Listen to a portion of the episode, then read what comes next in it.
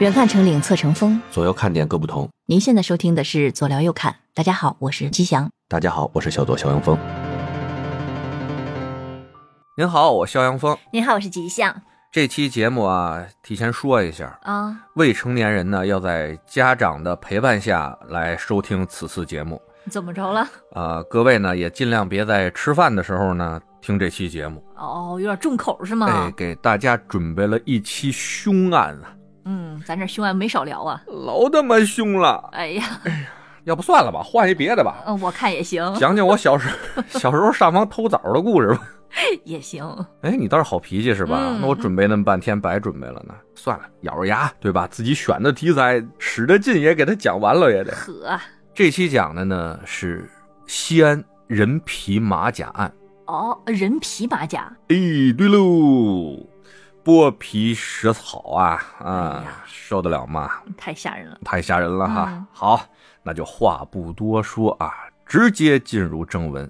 说的呢是二零零五年二月十七号，哎，我生日，嗯， 哎，二月十七号的一个清晨，嗯，在古都西安的这么一个公园里边，管理员呢早上上班，嗯，二月份你知道，那还是天很儿冷啊冷的时候呢，对吧？天上呢也没什么天光啊，黑着天儿呢还，嗯，他就打着这手电啊，进入了公园。那时候早上四五点钟，还没什么锻炼的了头呢。嗯，顶多有点清扫人员。哎，四点来钟吧，他就拿着这手电啊，一边走一边照，就看那个黑暗处啊，突然有什么一个白晃晃的东西啊，就在那儿一晃而过。啊哎，呀，吓了一跳！怎么形容呢？就感觉好像有个半拉子人啊，在天上飘着似的，那感觉。阿飘，白乎乎的，你知道啊？吗在那飘着。但是这位管理员啊，真是有职业素养啊，啊！进了我的公园，到了我地头，甭管是飘着是人是的，鬼， 都是我的人。 我得管啊！嗯，三步两步就上去了。这近前来，仔细一看啊，心放在肚子里了，嗯，是有这么一个人呐、穿着一个白花花的这么一马甲，哦哦哦，因为这人呢浑身脏不拉的、黑不拉几的啊，嗯就是那马甲呀，白色儿的，比较亮，嗯，所以呢，在黑处拿这个手电棒这么一照，好像是没半拉人啊，光看见马甲了吗？嗯哎，在天上飘着呢。他就问那人说：“谁呀、这大早上在这儿干嘛呢？”那人呢说：“我怎么了？我就在这儿。哇，这还挺横，你不知道我是谁吗？”那那人问他：“你是谁呀、对呀、谁要知道他是谁我管理员。啊？啊，我管理员我不得说说你对吧？你这是哪儿的？仔细一问啊，这个呢是一个拾荒者，哦，哎，是一个就是无家可归的流浪汉吧。嗯这管理员呢和这流浪汉吵吵两句，心里也是不忿，而且大早晨呢自己没开门，他怎么进来的呢？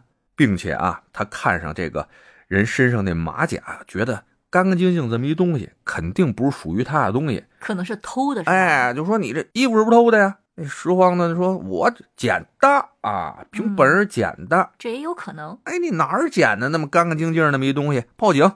于是这管理员就报了警了。警察同志来到这儿以后啊，仔细的审问了一下这个拾荒者，嗯哎，他就告诉我这东西是在哪儿哪儿捡的。警察同志就仔细看这个马甲吧，就怎么看吧，就浑身不舒服。明显的呢，很粗糙那种手工的缝制，就像咱们现在就 DIY 那种爱好者啊 DIY 的那种，不是那种流水线或者正经工厂裁缝做的那种东西。嗯，而且这个皮质吧，说牛皮不牛皮，说羊皮不羊皮，就这皮质，大家都没见过在衣服上用过这种皮质。嗯但仔细看上去吧，又有似曾眼熟的那种架势。嗯，旁边有一小警察就开玩笑啊，就说这什么皮？这莫不是人皮吧？呵，一有一句话惊醒梦中人，大家呀浑身激灵灵打了个冷战，赶紧啊到法医鉴定那块儿去鉴定一下。一鉴定，妈的不得了啊，还真就是一件人皮马甲。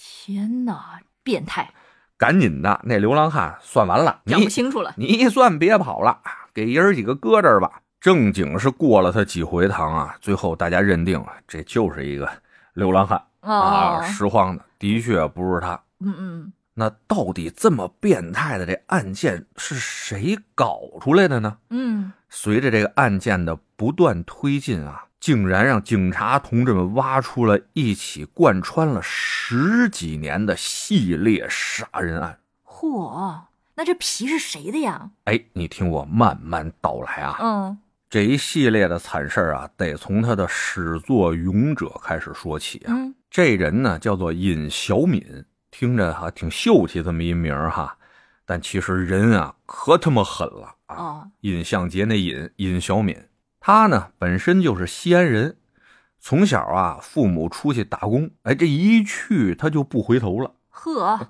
这尹小敏呢就跟着爷爷奶奶过日子，变成了留守儿童了。嗯像这样的孩子吧，不容易啊。那说是实话是不容易，但爷爷奶奶呢，对于这比较从小比较顽劣的尹小敏呢，也是疏于管教，嗯，可能是想管也管不住。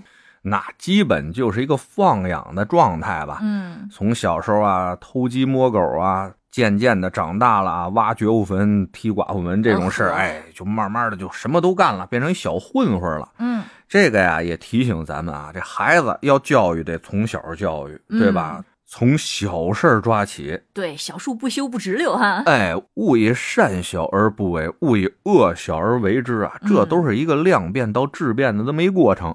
说这尹小敏啊，刚开始的时候就是淘气，后来就是坏，嗯，最后就走上了犯罪的道路。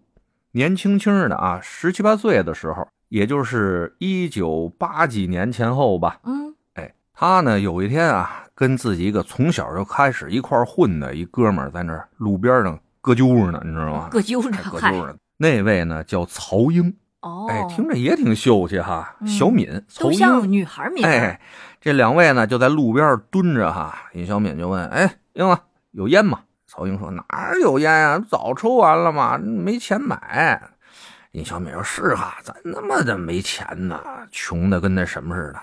哎，这么着吧，咱要不想辙，咱干票大的。”嗯曹英说：“干那干嘛呀？”哎，尹小敏说：“哎，我看那哪儿哪儿商店好像新进了一批电视机，嚯，八几年的时候啊，嗯电视机还值钱呢。是，哎，咱偷电视机去吧，这拿出来一卖，对吧？咱嗯好吃好喝的，好几天得能。嗯曹英说：“行行行，咱偷电视机去。”俩人啊就开始了这个盗窃的行动。嗯，俩人呢没有经验啊，一去啊就被人发现了。呵，哎，这曹英啊跑得快，知道吧？一看着人家发现说逮贼呀、曹英回头就跑了。嗯，这尹小敏呢不行啊，这个身手不如曹英好，就被人给擒了。他不会是抱着电视机跑的吧？ 有可能，嗯有可能舍不得放手，是不嗯是？舍不得撒手。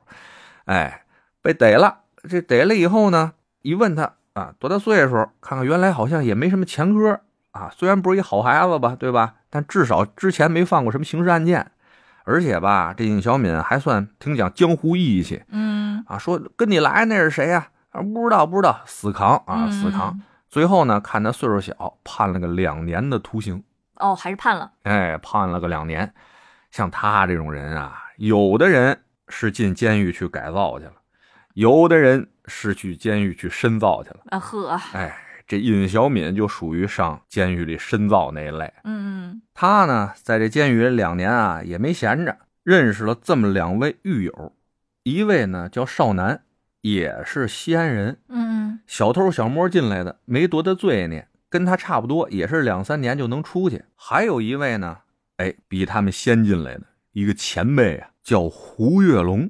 哦这位呢，还是个嗓尼，呵，哎，上西安这儿服刑来了。嗯嗯，那他犯什么事儿进来的呀？哎，他跟这尹小敏和少南就不一样了，不是小偷小摸了，啊，他犯的案子呀、相对重一点，花案。花案就是跟色情相关的。哎，哦，他呢原来是学医的，当了一妇科医生，嗯但是这人呢就是心不正。嗯嗯，心不正，也不知道呢是学历啊不够高，进不了大医院，还是怎么着？他呢到西安这块儿啊开了一个小黑诊所，嗯，专门呢治一些妇科病，而针对的人啊都是那些风月场所的这些啊从业人员、嗯，工作人员。你也知道，这些人他难免的身上会有一些妇科疾病嘛啊，，是是，哎，上大医院看去又麻烦啊，又贵什么的。那是，哎，这胡月龙呢，就是看中了这个商机吧。嗯，嗯，在那个风花雪月的场所集中地，就搁北京的八大胡同啊什么的哦这种地方啊，这附近开了这么一家小黑诊所，嗯，专门给这些小姐们哎嗯看一些疾病。刚才不是说了吗？这人本事倒是没什么，色胆倒是不小啊，嗯，就经常看着这个来回来去的小姐们，又勾勾又丢丢啊，嗯，忍来忍去，哎他妈的就没忍住，有邪念，哎，就没忍住，就迈出了那邪恶的一步。结果呢，碰着还是一个刚硬的主儿，咱卖可以，你不给钱是不行的，哦，嗨，就报警了，嗯，给他给逮了，判了他呢也那么几年啊。因为这个针对对象的一些问题啊，可能是啊量刑上面有一些想法，反正判的不多，五六年吧。嗯按说我觉得那个年代保不齐得判个死刑啥的，啊， 不只说你没赶上严打，八三年严打那种嗯嗯嗯啊，直接崩了哈。嗯后面倒还好嗯啊，嗯这三位啊，在这个改造的时候就碰到一块儿嗯，去了，蛇鼠一 窝，聊得挺好，聊得挺好。后来呢，这尹小敏和少南就先后出狱了。出去以后，本来刚开始啊，这哥俩也想这个改过自新，从头做人，嗯，但是天不随人愿啊。就比如这尹小敏啊出去找工作吧，哎，到处找。刚开始啊，有亲戚朋友呢给他介绍到一个工厂里边，人招工啊，正好要用人，他就去了。哎，什么都还行啊，小伙子也挺呃机敏能干的，对吧？到最后最后一步要提档案的时候，发现他是服刑人员了。有案底，有案底，这工厂说：“哟，这我们可不敢要，我们嗯这国营单位这个就不行不行，就把他给拒绝了。”后来他说：“这工厂不行，当工人不行，咱当服务员去嗯，啊，端盘子倒水、扫地擦地的，这没问题吧？”没想到啊，也不是他想的那么简单，到处的他妈面试啊，最后最后老是到那步，人家知道他是服刑人员了，嗯，就不要他了。是，甚至呢，有些啊，就干了一段时间呢，你得给上保险，乱七八糟的，你怎么着也得看一档案，或者是了解一下你情况啊。有呢，他刚开始没说，但过了几天，人一了解是这样的，也就把他给开了。我觉得这个时候啊，就算是基于对社会安定的考虑，像什么居委会啊什么，也应该给这样的人一个。哪怕扫大街啊什么的，这种最基础的能保证他饿不死的这种工作，嗯要不然这种就像定时炸弹一样的人，在社会上，我觉得会逼他更加的犯错。就改过自新的这么一个机会哈。哎，对，这人呐，总归他得活着，对吧？你正道没让他能正常的能活下去的话，哎，有些人那就颓了，就嗯流浪去了，拾荒去了；有些人他妈的他就选择了铤而走险，是哎，是走是上了犯罪的道路，是吧？嗯哎，再说回到这尹小敏吧，各种的这种打工看着是不行了，那不行，咱自己做点买卖，对吧？家里朋友亲戚什么的啊，嗯凑点钱，咱做点小买卖。那个时候吧，刚改革开放没多少年嘛，对吧？哎嗯，，其实说实话啊，但分做点小买卖的，哎，都能挣着点钱。嗯，是，就跟那时候北京似的啊，别看人家说什么倒爷啊，就不是一个特别正面的这么一个词语吧，嗯啊，是一个名称吧。但是当初那帮倒爷可是都挣着钱了嗯，是，啊，哪怕倒腾衣服的，倒腾什么磁带，乱七八糟的，上南方，嗯嗯哪怕你是在北京，你就卖个羊肉串儿，那都有发财的。嗯，哎，这尹小敏呢，在西安那块儿，哎，也开始卖羊肉串儿。那啊呵，嗯，说到这羊肉串儿啊，西安的朋友和东北的朋友，等我 PK 一下啊，这两个可厉害了。怎么了？西安你也去过吧？啊，对，西安的羊肉串儿都跟那个拿牙签儿穿的似的，车条，啊，哎，小细肉一个一个的穿上面，一一般都把哎一把一把的要嘛，一般一把十个啊，要一把有的时候还多送你俩无所谓，谁也不给你数那么清楚去，对嗯吧？一般一小姑娘吃个两把三把的没毛病。我原来就带过一个演员，西安一小姑娘。说去东北那块儿拍戏去，刚到北京没多长时间就去东北拍戏去了。到东北那儿要串儿，你知道吗，嗯，老板来两把串儿啊， 老板说两把是多少啊？两把两把二十个呀。 那边老板说你小姑娘你吃得了吗？ 多少人吃啊？多少人吃啊？你这得好家伙的，就就我一人吃。他说你吃不了，你拿两串儿先吃着吧。 小姑娘说你看不起谁呢？赶紧上，快点快点，饿死了。老板说行，这是你要的啊。好家伙，这两把串儿二十串儿上来啊，跟送花儿似的，你知道吗。哎呀，哎，跟献花似的，当时就把那小姑娘镇住了。这这串儿的确不一样。哎，尹小敏就在西安卖着烤羊肉串儿，嗯，按说应该能挣着点钱吧，但不知道为什么自己是懒啊，还是朋友来的多啊嗯，照顾的生意，他不管人要钱也好，没过多长时间，本钱就已经赔光了，这还挺难的呢，我就感觉就不容易啊吧？啊啊是不是那时候也有城管啊？啊呵啊，不能什么都赖人城管，哎呀是，不合适，人家都能挣着钱，怎么你挣不着？对不可对能？烤的也太难吃了，嗯，也得估计 是嗯。哎，反正呢，就是又没钱了，这没钱了呀，哎，就很痛苦啊。这身上还借着外债呢，怎么办啊？哎，有一天正在那儿难受的时候，有人敲门，开门一看啊，就是那原来跟他一块儿偷电视机跑的那曹英。呵啊，哎，进来跟他说：“哎呦，尹哥啊，我也是听谁谁说的，说你出来了啊，嗯我这过来看看你来。”这尹小敏呢，看着是一发小啊，就说：“进来吧。”俩人往屋里一坐哈，这曹颖就问了：“怎么样啊，尹哥？出来过得怎么样啊？”这尹小敏说：“啊，那么凑合吧，这现在也快活不下去了，还不如在里边待着我踏实呢，好歹有口饭吃啊，不用愁这个。你怎么样啊，曹英？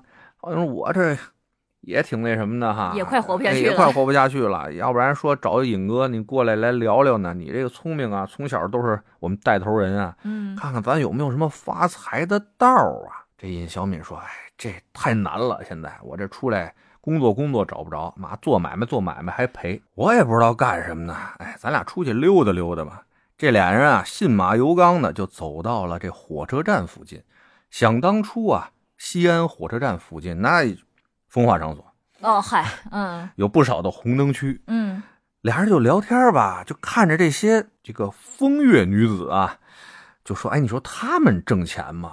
那曹英说：“我我光顾我一次，好多钱呢，得给他们，他们一天也能接不少客，哎，这可以有钱，应该是有钱。”这尹小敏说：“哎，要不然的话，咱们从他们身上弄点钱吧。哎，这剧情有点儿似曾相识”哎，又想起东北那碎尸案了哈。啊，对我发现这个小姐还是个高危职业，啊那可不是，嗯你想想，这俩人呢，说完了就回家啊，那是策划去了。嗯，怎么说找谁呀、怎么给他弄家里来？然后怎么着啊？嗯嗯，这时间呢，已经到了一九九三年的七月。这俩人啊，就在这火车站附近啊，就开始寻觅他们的猎物，找到了一落单儿的，过去呢就跟人聊啊，怎么着啊，多少钱啊，挺好啊啊，聊好了价格，就把这站街的小姐给弄家去了。嗯，哎，弄家去俩人就一通先忙活嗯啊，先忙活，忙活完了以后，小姐管他们要钱的时候，俩人啊图穷匕了现了，嗯，说有钱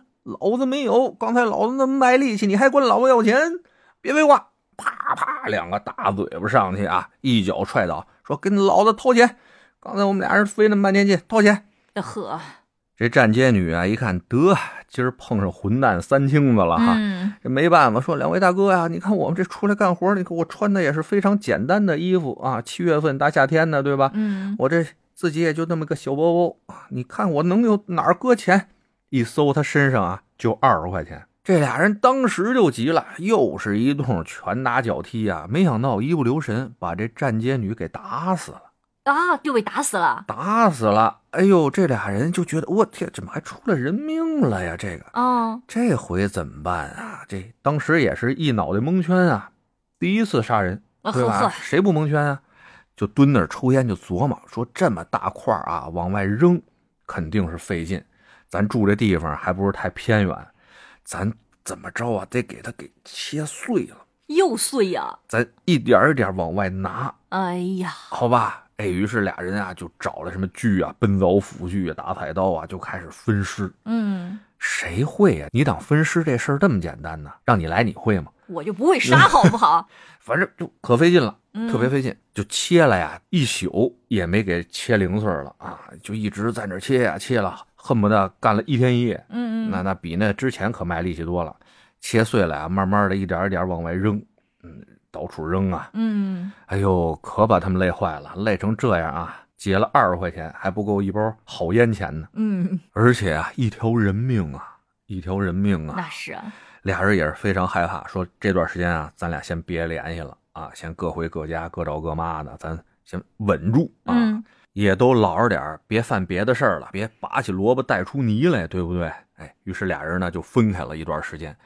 这段时间里边呢，这尹小敏啊是个上进的人，嗯，就结合了第一次分尸的那不成功经验哈、觉得自己这个知识还是得丰富，就上那地摊上啊买了两本解剖学的书，嚯，就开始学习这个人体解剖学。哎呀，这上进心都用这儿上了，你想想，但分往正处用点儿，至于吗？那至是啊于到这天吗？接着说啊，过了挺长时间以后，他们呢也是各方的打听啊，说这有周遭附近呢有没有出现一些什么凶案啊？警察有没有什么询问啊？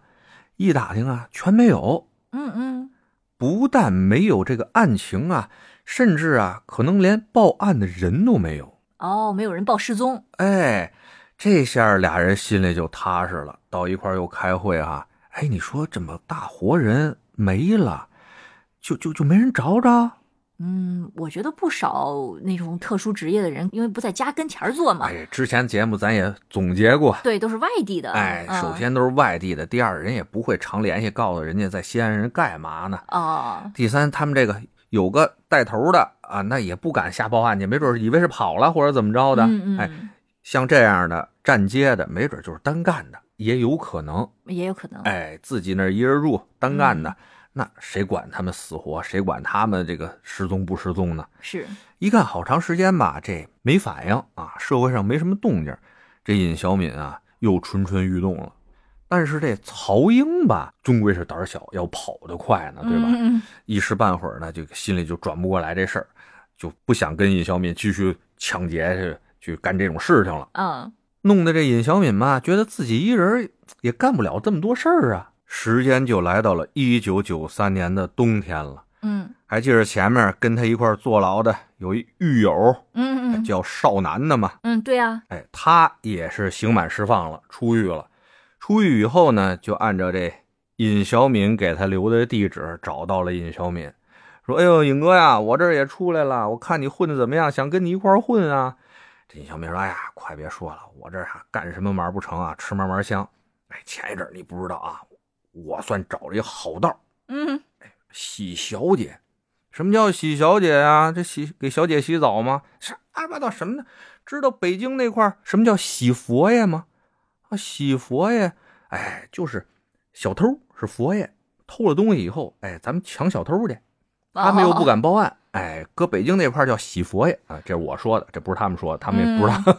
原来我们北京这儿叫洗佛爷，那咱洗小姐去，他们也算犯罪分子啊。哦，就当个黄雀，哎，咱就弄他们钱去。这少男一听，行啊，这个得干啊！我听您这么说，是吧？得干得干，那咱们怎么干啊？这尹小敏就说了，哎，你不知道啊，上次我们那个不太成功啊，不太成功，呃就挣了二十块钱，还得忙活半天，还得碎尸什么的。自从那次以后，哥哥我精进了，我找了这个解剖学的书，我现在我觉得我成了，我觉得我练成了。嗯而且啊，最近我看了一部电影啊，韦小宝的那个《鹿鼎记》，怎么了？里边有一海大富，知道吗？哦哦，他会化骨绵掌啊，嗯啪！这化骨绵掌一出去，那人就稀碎，就全是水了。嗯哎，这就比这个尸块容易弄多了，对吧？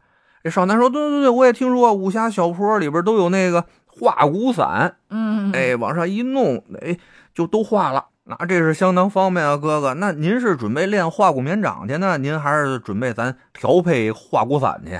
李小敏说：“去你大爷的，哪有空练那个去？ 对吧？”是啊，哪有功夫练那个去？你想这俩玩意儿那效果像什么？哎，硫酸像不像？呵，看来这段时间真没闲着，这化学也补了，这谁不知道啊？但分有点常识的，不都知道这硫酸能把什么东西都给融化了吗？嗯哎，对吧？他们就说，哎，拿这个浓硫酸，咱们就给它化了，不行，咱就给它冲下水道。你说这下不就好了吗？这俩人说行啊，那就干吧。先上啊，这个西安市郊的化工厂买了两桶浓硫酸，嗯就搁到屋里去了。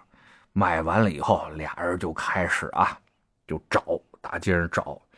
那少男说：“哎，听说那西安火车站门口有不少站街的，咱找那个去不行吗？”这尹小敏说：“这傻吧，现在冬天天儿冷，那嗯站着的少，啊呵，而且我告诉你啊，那些站着的没钱，嗯，我们试过了，二十啊，这 不这不行，咱呐找就得找那个好的啊，找那夜总会，哎呀，那是有钱，哎，他们有钱。嗯，这少男说那行，听哥哥的。俩人啊就找了一个豪华的夜总会蹲门口了，一蹲呢就是大半宿啊，这大冬天的西安也不得老暖和的啊。嗯终于到了小姐们都下班的时候了，有那今天没出台的小姐呢，嘚儿哒的溜溜达达就出来了。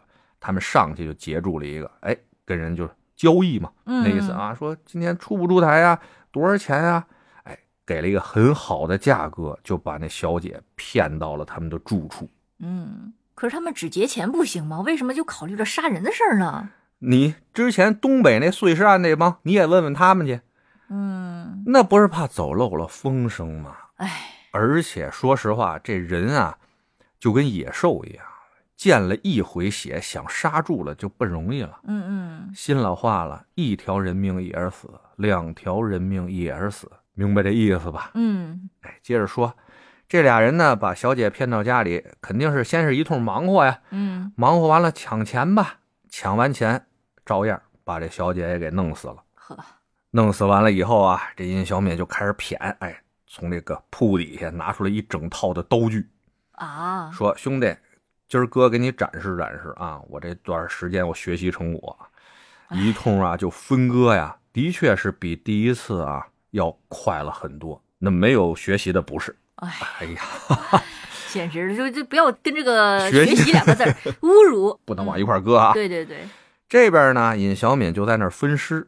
那边呢，少男啊就把那尸块往搁满了硫酸溶液的桶里边扔。嗯他们啊，以为这东西搁下去就跟那个冰放在热水里边儿就彻底化了就，唰就化了呢，嗯，不是啊，真的化的是相当的慢啊，还赶不上啊这尹小敏分尸的那速度呢。嗯，最后等这尹小敏把这尸体都分解完了以后，全都码在这些硫酸桶里，俩人就傻了，就看着啊，嗯，得等着那个尸体溶解。这现在已经泡里边了，随便拿出来也不行了，哦，万一把自己身上再烧了呢，对吧？是，哎呀，俩人啊，就就着这硫酸腐尸的这个味儿啊，在这屋里边待了将近两天两夜，也不多敢冲出门。啊，这味儿，哎呀，对吧？不敢出门也，哎呀，就在里边吃、里边喝什么的啊，等着这个好不容易溶解完了，说赶紧分批啊，把这些东西找地儿给倒了，在嗯河里啊、野地里啥的。少男啊说：“印哥，您这事儿挺牛逼的，啊咱也结着钱了这回，嗯，但是兄弟干不了这个，这太猛了，呵，太他妈恶心了，我准备从良。”啊嗨，我准备从良，我走了啊。于是这个少男啊，就自此退出了。嗯，这也就是这起案件在最后结案以后，少男也是唯一一个没有被判死刑的罪犯，哦，没有判死刑，没有被判但。是他也参与杀人啊啦，哎，不知道人是有什么立功表现，还是有什么什么其他的吧。嗯，反正最后判了个十三年，啊，还得到了几次减刑。二零一四年的时候就已经出来了。那他那个发小不是已经也跑了吗？哎，这发小没跑干净。什么意思？尹小敏呢，看着这少男啊，怂年间了，怂货啊，成不了大事儿给你指了条明道，你不走，爱走不走，不走死去，你不走，老子一人不能干吗？哎，但他一人还真没干，嗯，不知道是出于什么原因啊，可能是每次犯案以后得看看这个动向。哦，他又沉寂了一段时间，而在他沉寂的这段时间呢，他在这个监狱里边认识了另外一位胡跃龙，嗯，出狱了。他也出来了，也出来了，俩人碰到一块儿啊，这尹小敏就跟胡月龙说了，胡月龙啊比这尹小敏大几岁，啊，说胡哥，你知道吗？我出来以后，那少男找我来了，本来我们找一个哎好道儿，嗯怎么怎么着，洗小姐，然后弄死了以后，弄这个硫酸，咔咔一弄，就给他那什么了。这胡月龙听到这儿，硫酸，你们弄了多长时间能把这一人给化了呀？这尹小敏说：“哟，胡哥在行啊，您懂啊。”嗨，胡月龙说了：“我这学医的，我还能不懂这个？你们这想把一个人化没了，起码得两三天吧，不得嗯，？”那尹小敏说：“嘿，还真让您说着了，我还给他切了呢，切碎了化的呢，那化的还快点，还得用了两天时间呢。要不这么着，哎，胡哥，咱俩干吧。”这老胡一听也行啊，哎呀，也是个道儿，反正出来呢，上海也回不去了，西安这块儿也臭了，对吧？嗯那就跟着尹小敏干吧。这时候呢，这俩人说不行啊，还得再找一位，咱们三个臭皮匠顶个诸葛亮，咱得再找找谁呢？又找这曹英去了。呵，在俩人啊一通 CPU 之下，把这曹英又给说动了。从此以后，三个人组成了罪恶的小团伙，嗯针对这些风月女子啊，就展开了一系列的犯罪活动。仅在1994年到1996年之间，他们就一共残忍杀害了四个人。哦，一直都没爆出来有事儿吗？哎，一直没爆出来嘛。呵，而且吧，他们呢刚开始呢是为了抢点钱，后来觉得吧，就算有的时候抢不着钱，哎，三个人还能满足一下他们变态的那种欲望。从这个杀人到虐杀，到杀完了以后又这种对尸体做出奇奇怪怪那些事情，其中啊，这尹小敏为了展现她这个啊自学的这种解剖的能力，嗯嗯，还把后面几位的这个皮呀、人皮给扒下来，说要做纪念品。哎呀，哎，自己呢做过人皮马甲，嗯做过椅子靠垫儿做过灯笼，哦，他就真不怕有报应啊！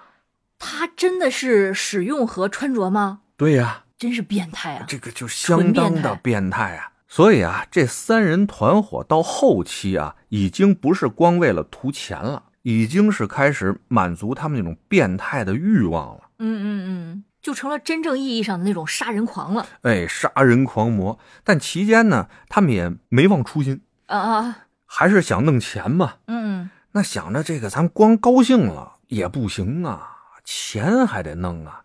但咱这有的时候啊，就跟赶上似的，这种碰运气，是，碰这小姐有钱，咱就能多弄出点钱来；碰上她没钱，没准就第一个是二十，这个太费劲了，这怎么办呢？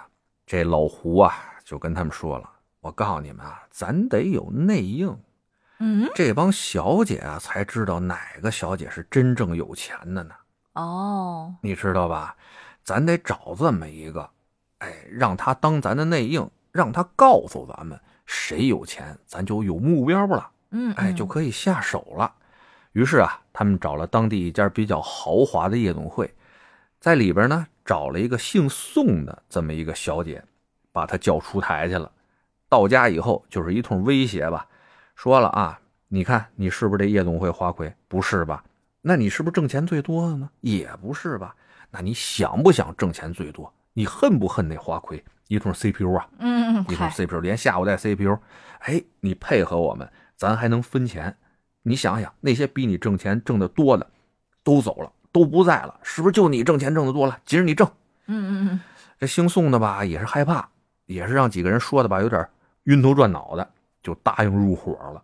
但是呢，回去以后就觉得怎么琢磨怎么不是事儿，就在后面一系列的事情当中啊，就没怎么配合这三个杀人狂魔。嗯这仨人啊几次的想出任务啊，没有成功，没有得到这姓宋的小姐的这个给的准确情报。嗯，一怒之下，几个人又把这姓宋的小姐给碎了。哎呀，像这种情况，你不管怎么说，就算是报警或者是跑掉，他也不能在那儿待着呀。你看看，可能他们也没跟他说说抢完小姐会杀人，他以为他就是抢劫而已，所哎以没想的那么严重。谁知道去？是，谁知道去？接着往下说啊，这几位呢，到后来已经是不满足于光抢这些夜总会的小姐了，老是觉得呢不解渴，嗯啊，抢不了多少钱。后来吧，这几个人在聊天吃饭的时候，突然看见电视上放着一个电视剧，什么电视剧呢？就是非常的那个土的那种港剧啊，就是 老婆找私家侦探查老公，啊呵，哎，觉得这老公有小三儿，嗯这嗯私家侦探就帮他查嘛，就这个事儿。哎，这尹小敏啊，这一拍大腿说：“哎，哥儿几个，你们看这职业怎么样？”曹英说：“怎么着啊？咱这不喜小姐了，改行了。当侦探去是吗？”嗯这老胡说：“这咱干不了哈，这比较专业，人家而且这挺吃功夫的。你们不知道，我看过好多这电影电视剧，挺吃功夫的啊，不是咱一般人能干的。”这尹小敏说：“谁要干什么侦探去呀？告诉你们啊，那些小姐的钱不好弄，咱还担着风险呢，对吧？哎，什么人的钱好弄啊？这个妒火中烧的中年妇女的钱好弄。嗯你看看那电视上都是这帮啊半老徐娘，为了查自己这丈夫啊是不是有小三儿，甭管是为了分他的财产，还是为了什么吧，哎，那真给钱啊！嗯嗯，而且他们到这岁数，身上怎么着不得有点积蓄？而且你想想，人家肯定是拿着钱来找咱办事，那钱就送到咱门口来了，这钱多好挣啊！但是这类人嘛，他又不比小姐是独身一个，嗯那他们是有家庭的，这个风险很高啊。哎，曹英也是这么问的。啊 嗨，然后呢？哎，这尹小敏就说了，没事儿啊，他找这私家侦探肯定得蔫悄来，不能让家里人知道吧？嗯咱只要啊做的干干净净的，像之前弄小姐似的，呃弄得神不知鬼不觉的，谁能找到咱们头上来，对不对？仨人一合计呢，这事儿啊得干。嗯于是呢，三人就编造了一套身份哈，到处张贴小广告，就跟那个电线杆子上、厕所墙上，呵哎，就那种跟老中医一针灵似的那种啊，嗯就贴那种广告，还下了血本呢，在这个报纸的中缝，嗯哎，在中缝上也留了广告了，说嚯私家侦探啊，找小三儿，什么保证那个能找着，找不着不要钱这种，啊啊啊哎写上了，真有人上钩啊！嗯他们从两千年开始干这个事儿，表面上呢是家私人侦探所，帮助啊这种已婚女性寻找丈夫出轨的证据，实际上就是来了以后连打带诈啊带骗，把身上的钱洗劫一空不算，经常呢还把人家这个卡里的钱，把这个密码也问出来，再去取钱去，嗯，嗯，然后把人再怎么着侮辱啊、杀害啊、分尸，天哪！从两千年到两千零五年，他们又干了几起这样的案件。五年都没抓住他们，可说呢，可能是侦查条件也有限，他们这个弄得还比较缜密吧。啊，嗯那具体这不能不能瞎猜啊，反正人就是没破案。从一九九三年第一起，一直到了二零零五年，嗯哎，就说到了咱们最开始的那一起人皮马甲案。嗯咱之前不是说了吗？警察同志们从这个流浪汉身上发现了一件人皮马甲，经过了三推六问，确定了这流浪汉的确是捡的，嗯不是凶手。而且在这个流浪汉的指引下啊，还在这公园的几个角落发现了不少的尸块，哦那就是一个杀人碎尸案嘛。嗯查吧，赶紧查，看看最近有没有什么一些的失踪人口。嗯在查的过程中呢，有一个派出所送上了一个线索，说前两天啊，他们这儿来了一位报案的，是一位男士，他呢说他媳妇儿丢了，哦哎，说他媳妇儿丢了。本来呢，这俩人啊，这个结婚多年以后啊，四十大几了，这可能感情方面呢也被岁月磨平了痕迹，嗯啊，经常吵架。这媳妇儿呢，也一直怀疑这老公吧有外遇。那具体有没有呢？这报道上啊，资料里也都没说，嗯嗯那咱就不提了啊。嗯就觉得这老公有外遇。那天打完架以后啊，这女的姓王啊，王大嗯姐、一生气摔门就出去了。这种情况呢，在这二位的夫妻生活中呢，也经常见。嗯一般呢，就是摔门出去回娘家住两天就回来了。嗯但这回不一样，这王大姐摔门出去以后，足足一个礼拜音信全无。这当老公的再虎，她也坐不住了，嗯，赶紧出门找媳妇儿去吧。各个朋友家呀、丈母娘家呀，这一通找啊，包括那媳妇儿的单位啥的，问了一溜够，没有。哦，那不得赶紧报警啊？得呀，嗯赶紧就报警去了。到了警察局呢，把这情况跟警察同志一说啊，警察同志说哪儿都问了，对吧？对呀、哪儿都问了，哪儿哪儿都没有啊。警察同志说：“哎呀，那这个我们还真得查查了。”把走失的大概时间这么一问哈，嘿，正巧跟那公园里出现人皮马甲那时间啊，嗯对上了。你想，那人皮马甲这事儿，当时在这警察之间流传的也是相当的，哎呀，对呀、不止马甲，不是还有尸块吗？对哎，吧那也是个大案啊！对，大家就说，是不是有可能会是这失踪的王大姐呢？嗯嗯于是他们从政务处啊，就把这人皮马甲给调出来了，找这法医呢一鉴定，跟这王大姐的 DNA 啊，你猜怎么着？一样。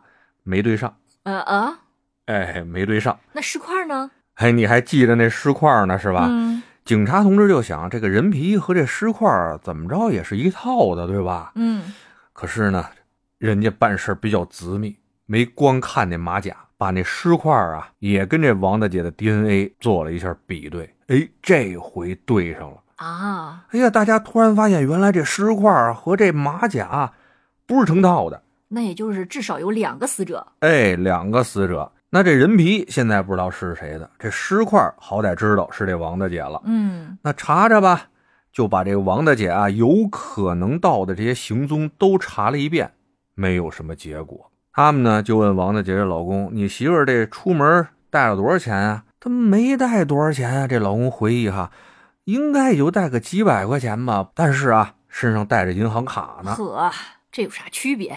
区别大了。他嗯花现金没地儿找人去。你刷手机啊，刷银行卡什么，咱就能找监控啊，嗯有消费记录啊。警察同志啊，就顺着这张银行卡的消费记录查了下去，发现呢，在二月十几号的有一天之内，这张银行卡呀、被分别取了六次款，一共呢取了一万多块钱。为什么要分六次取啊？你要知道，他多取一次不就是多一次的暴露风险吗？你是多长时间没去自动取款机上取过钱了？我 现在家里的现金，咱咪都花不完了，对吧？对呀、哎孩子的压岁钱都花不完。哎呀，全是现金啊，可不能让他们知道咱家住哪儿啊！炫富是吧？妈，节目里炫富，对对对，对，还对呀、他妈的嚣张呢你啊！我跟你说，自动取款机有的自动取款机一次只能取两千，有的一次能取个三千，他得一次一次这么取，所以他就六次一万多块钱嘛，哦对哦，数对得上。而后呢，警方根据这自动取款机那块儿的摄像头啊，那零五年了不是嘛，嗯嗯街上那种摄像头监控设备也多起来了，就锁定了啊，这个取钱的人就是这个胡跃龙。